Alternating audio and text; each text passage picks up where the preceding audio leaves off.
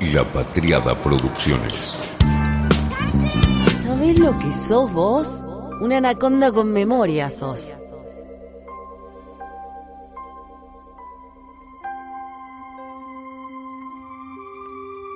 Vuelvo de una cena y antes de acostarme, como todos, chequeo el teléfono. Tenía una cantidad insólita de notificaciones para esa hora, ¿no? ¿Qué pasó? Dije. Habrá que ponerle candado otra vez a la cuenta. Todos eran en este tono. ¿Estás bien, Mariana? ¿Mariana sos vos? Che, Mariana, compartí. Para mí, que la que se gastó 280 mil en un whisky fue la Moyano, ¿eh? ya lo admitirá en su anaconda con memoria. Entonces entro, por curiosidad por supuesto, a los links que me iban reenviando. Policiales, detenida, compra, whisky, tarjeta robada. ¿Qué había pasado? Habían detenido a una mujer que se gastó 200 mil pesos en whisky con una tarjeta robada. La mujer había sido detenida en Constitución tras estafar a un supermercado cuando pagó una compra monumental de botellas de whisky con una tarjeta de crédito robada. No saben exactamente qué pretendía hacer la mujer con esas botellas de whisky valuadas en 280 mil pesos, pero cuando los empleados del supermercado le fueron a entregar el pedido, ella se hizo cargo de la compra y lo que no tuvo en cuenta es que los pibes del delivery en realidad eran efectivos de la policía que la buscaban por orden de un fiscal. Esta mujer había realizado varias compras a través del sitio web del supermercado y una empleada notó algo raro en el modo de pago. Entonces ahí fue que llamaron a la tarjeta emisora y confirmó que los datos de la tarjeta no coincidían con los que aportaba esta persona que realizaba las compras. Difería la firma también. Entonces la fiscalía ordenó que la entrega fuera con estos policías de encubierto. Una vez en el domicilio, le piden el DNI y ahí comprueban que el nombre era el mismo, pero la cara, la firma, otros datos eran todos diferentes. Así que esta mujer se fue detenida. La mujer se había comprado barra robado Johnny Walker y Jack Daniels. Eran cuatro Jack Daniels, seis Red Level, 6 black, 6 double black y 2 gold. La estafadora reconoció que no era la dueña de la tarjeta y que ella no era la persona de ese DNI. Te creemos, hermana. Las cosas que hace la gente por el whisky, ¿no? Obvio que no fue la única. El 3 de junio de 2021 la selección argentina jugaba contra Chile y la previa tenía que estar acorde al entusiasmo. Un hombre de 48 años fue detenido cuando intentaba robar entre sus pertenencias mercancía de un no mercancía no, mercadería de un supermercado de la Avenida Constitución. En la tarde de ese día, otro supermercado sufrió una situación similar. Cuando advirtieron que el robo consistía en dos botellas de whisky, paquetes de carne, cremas, hasta salames y paquetes de snack. Le llamó la atención el tipo de robo. Claro, él estaba preparando la previa del partido, porque así se ven los partidos de la selección, con todo. Luciana Garay, una vecina del piso 22 de la torre Boulevard del complejo Le Parc, de Puerto Madero, realiza una denuncia por robo. Delincuentes habían destrozado la puerta de ingreso de su domicilio. Luego de entrar al departamento por la puerta de servicio e ingresar al living, observa que la puerta principal estaba violentada y una de las hojas estaba sacada del marco y apoyada contra la pared. Realizada la denuncia ante la prefectura naval, se habían robado tres botellas de whisky escocés. Garay supone que la intención de los delincuentes era llevarse cosas de mayor valor que las tres botellas de whisky. Eran Johnny Walker, etiqueta azul, negra y dorada. Amiga, Lucía, no podés vivir en Le Parc y no tener single malt. Disculpame.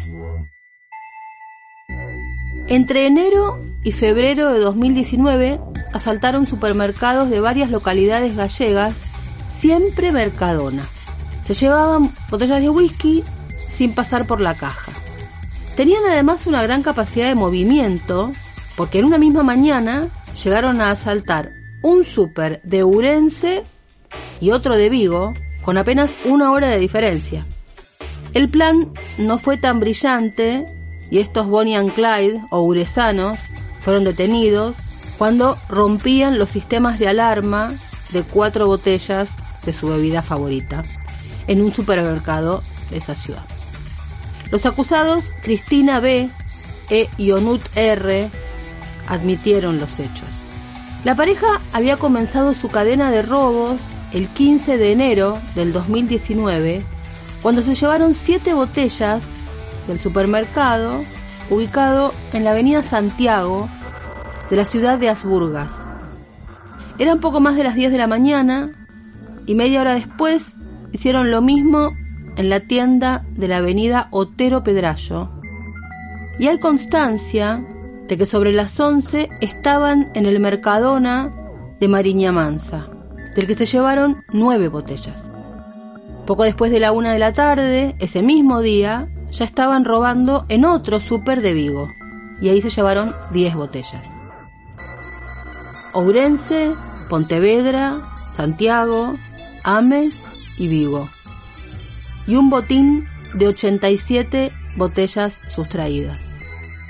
Van a afrontar una pena de 12 meses de prisión que se les suspende con la condición de que no vuelvan a delinquir en un plazo de dos años. Se les prohíbe, eso fue lo curioso, volver a acceder a cualquiera de los supermercados de Mercadona por un plazo de tres años. La condena que se les impuso fue menos severa de la que reclamaba la cadena de supermercados que pedía una pena de prisión de tres años para estos ladrones. El whisky tiene atenuantes. El ladrón del whisky, inspirada en hechos reales. The Whisky Bandit. Es un film, pero narra la historia de un célebre jugador de hockey y ladrón de bancos de los 90. Una infancia difícil en su natal Transilvania, un escape ilegal hacia Hungría, subido a un tren de mercadería y llegar a convertirse en arquero del T, renombrado equipo de hockey sobre hielo de Budapest. Hasta ahí, la vida de Attila Ambrus no reúne quizás los elementos suficientes para una ficción, pero sí al descubrirse la alternativa forma de supervivencia para un desesperado sujeto sin papeles ni ingresos. Attila cobra gran notoriedad en la década de los 90 por haber sido autor de 27 exitosos robos de bancos, oficinas de correo, agencias de viaje en la capital húngara. No hubo fallas, no hubo violencia, no dejaba mayores rastros, más que el olor a whisky que rodeaba sus escenas siempre. Esa era la bebida preferida de nuestro protagonista y en un principio la tomaba para calmar los nervios. Luego fue su sello personal. Atila, como decíamos, creció en Transilvania en la década del 80. Recordemos esos lugares, caída del muro de Berlín, la catástrofe social posterior, y escapa ilegalmente.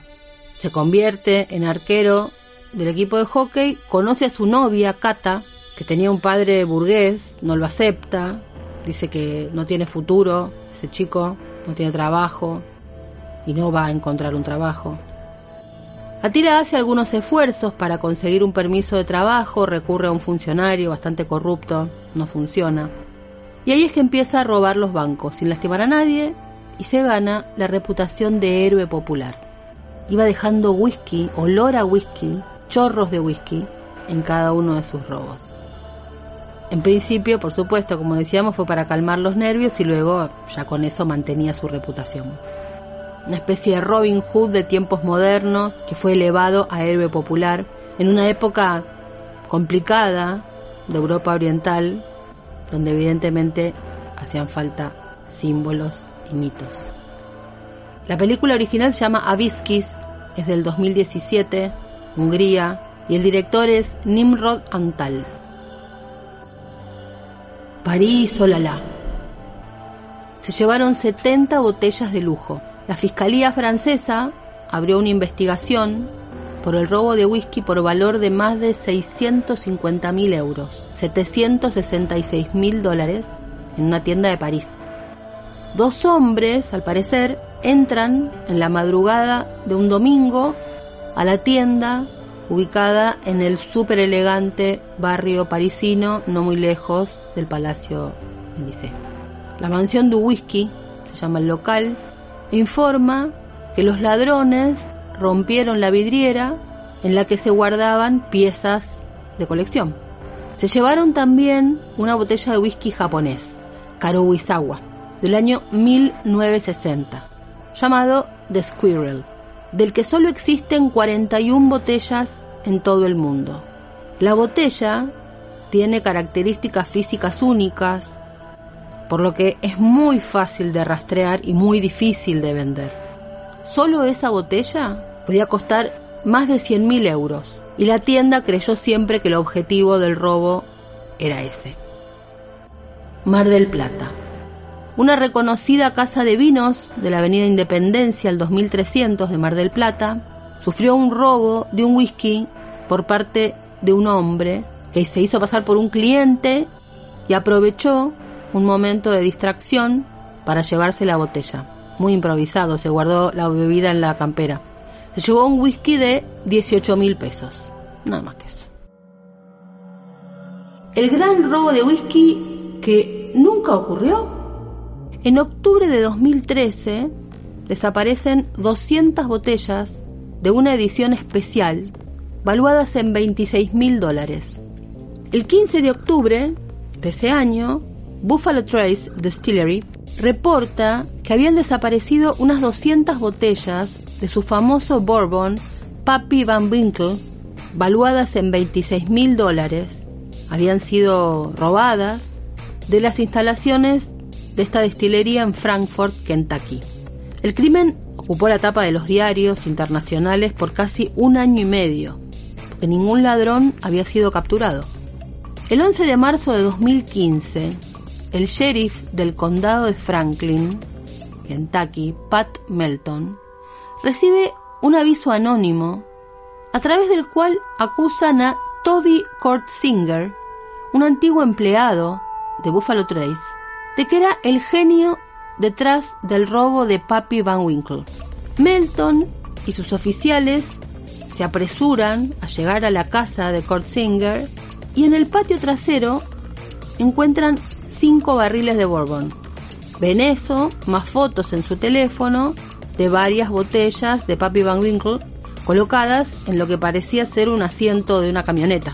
Lo arrestan y Melton da una conferencia de prensa en la que dice que Kortzinger es el líder de un complejo grupo de contrabandistas y así declara cerrado el caso. Kortzinger estuvo mucho tiempo en silencio hasta que aceptó hablar públicamente porque dice que está harto de que lo describan como una especie de mente maestra criminal. Este hombre comienza a trabajar para Buffalo Trace en 1989, cuando la empresa era conocida como Ancient Age. Después de su primer turno, sus compañeros de trabajo lo llevan a un cuarto trasero donde la gente metía vasos de plástico en un whisky White Dog que era una bebida de menor calidad que la que se embotellaba.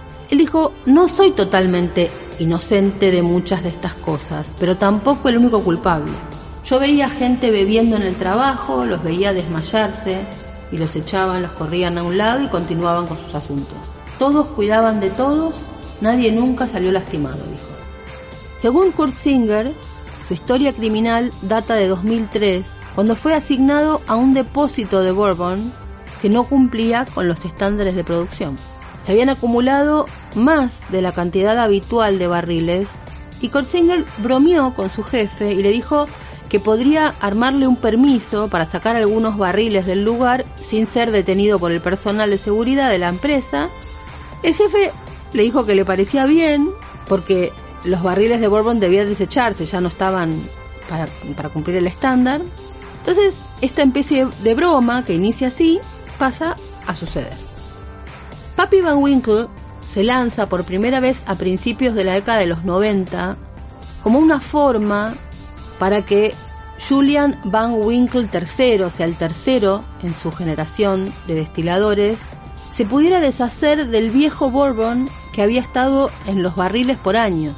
Pegó una foto de su abuelo, Julian Puppy Van Winkle, en la etiqueta y llamó a ese producto ultra añejo.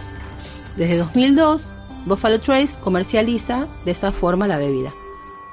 Ya en 2013, el bourbon de 23 años de Papi Van Winkle se vendía por más de 100 dólares cada trago en los bares de los Estados Unidos. Kurt Singer siguió por ese tiempo tomando los barriles no deseados y pronto desarrolló una reputación por mover bourbon robado.